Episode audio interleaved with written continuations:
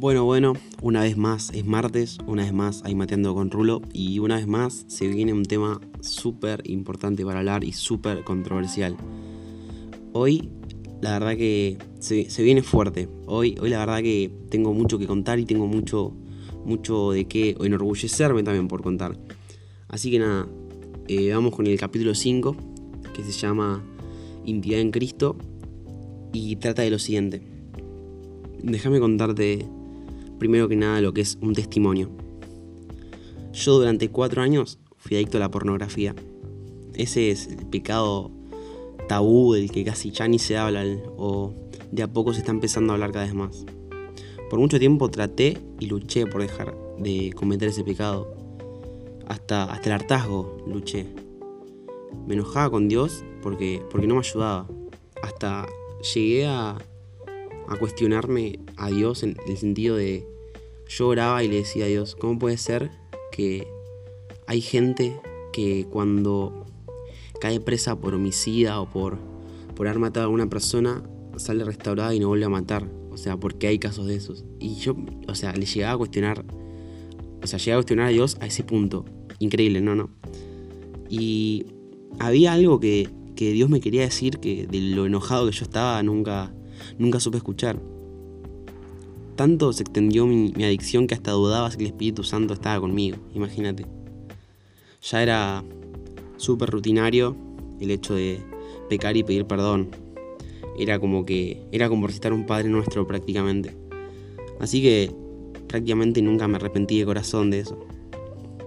Mi enojo con Dios afectó la relación que tenía con mi familia y hasta con la congregación de mi iglesia yo ya no pensaba en todo lo que Jesús dio por mí, porque no quería saber nada sobre él. Ya llegué a un punto en el que tan afectada estaba mi cabeza que no tenía, no tenía ganas de seguir sabiendo sobre Jesús y nada. Y la relación en, mi familia con mi mamá empezó a empeorar en la iglesia. Empecé a dejar de ir a la iglesia. Y por, mucho tiempo estuve, estuve así fuera, fuera de la iglesia y fuera de, de todo lo que tiene que ver con Dios. Y nada, todo seguía empeorando y empeorando. Pero hubo un, día en el que decidí acercarme a Dios. Vaya a saber por qué no, porque la verdad que en serio no quería saber nada sobre Dios. Me acerqué a Dios y pude comprender la primera cosa que Dios me quería transmitir. Y era que fui perdonado.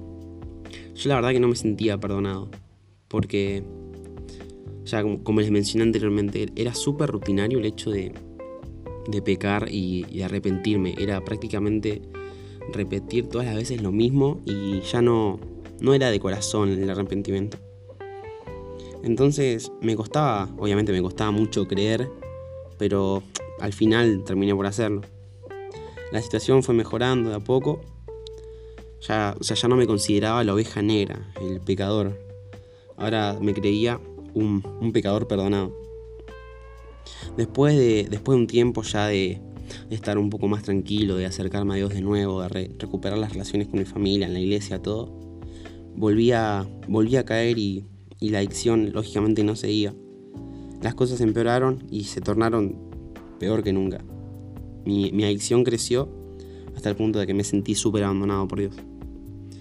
Déjame hacer una pausa acá y, y contarte una historia también de la Biblia. Si la quieren buscar está en Juan 13, yo voy a leer de, del 1 al 10.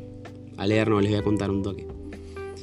En Juan 13 explica la vez en la que Jesús le lavaba los pies a los discípulos. ¿Cómo fue?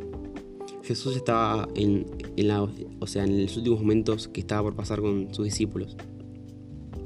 Y hubo un momento en el que él agarra, se levanta, se, se ciñe una toalla y llena un balde con agua y arranca a lavar los pies a los discípulos. Y obviamente estaban todos desconcertados porque esa era la tarea que se le encargaba al esclavo más bajo de la familia. Eso, o sea, se lavaban los pies porque las mesas eran muy bajitas. Entonces cuando uno comía, lógicamente no, no, no es como hoy que tenés la mesa, las sillas, todo. Comés sentado en el piso y lógicamente tenés los pies de la otra persona a la vista. Entonces se dedicaba a esa tarea el esclavo más, al esclavo más bajo de la familia. Entonces que Jesús lo haga para los discípulos resultó muy extraño, porque era el maestro, era para ellos era un ídolo totalmente, era lo mejor que podían llegar a tener. Entonces mientras Jesús le va lavando los pies uno por uno, llega Pedro. Y Pedro se niega totalmente. Pero rechaza totalmente que Jesús le lave los pies a él. Y le decía, no, ¿cómo me vas a dar los pies a mí? ¿Cómo, cómo puede ser así? Jesús le responde y le dice, Pedro, si no te lavo los pies no vas a tener parte conmigo. A lo que Pedro responde de nuevo y dice, bueno, entonces, lávame de pies a cabeza. Y hay algo en el versículo 10 muy clave que dice Jesús. Y es que los que ya se han bañado no necesitan lavarse más que los pies. Y la verdad que es, para pensar este versículo porque yo, lo pienso de esta forma. Cuando vos aceptás a Jesús en tu corazón, Jesús es el que te lava totalmente. Jesús es el que, el que te limpia de pies a cabeza. Y una vez que, que pecas, no, no es necesario volver a aceptar a Jesús, volver a limpiarte de pies a cabeza, con, con lavarte los pies por el diario andar, porque todos los días pecamos, aunque sea en lo más mínimo, todos los días se peca. Y con lavarse los pies, pedirle a Jesús que nos limpie el pecado del día a día, con eso alcanza. O sea, eso era lo que yo no entendía. Yo creía que iba a tener que restaurar totalmente mi relación y que antes creía totalmente que se había roto mi relación con Jesús. Pero por algo que se había en mi cabeza, que, que no tenía nada que ver con lo que de verdad tenía Dios en mi corazón. Entonces, continúo. Después de. O sea, después de haber leído esto, mi visión del mundo cambió por completo. Ya no era el pecador perdonado. Ahora me sentía santo. Ya. Ya la verdad que no, no tenía ese pensamiento en mi corazón de que siempre voy a ser pecador y, no, eso no lo va a cambiar nadie. Ya en mi mente habitaba un pensamiento de que Dios era el que cambiaba las cosas y que Él me había perdonado y no solo eso, que me había hecho santo, como siempre fue para Él. Déjame explicarte una cosa.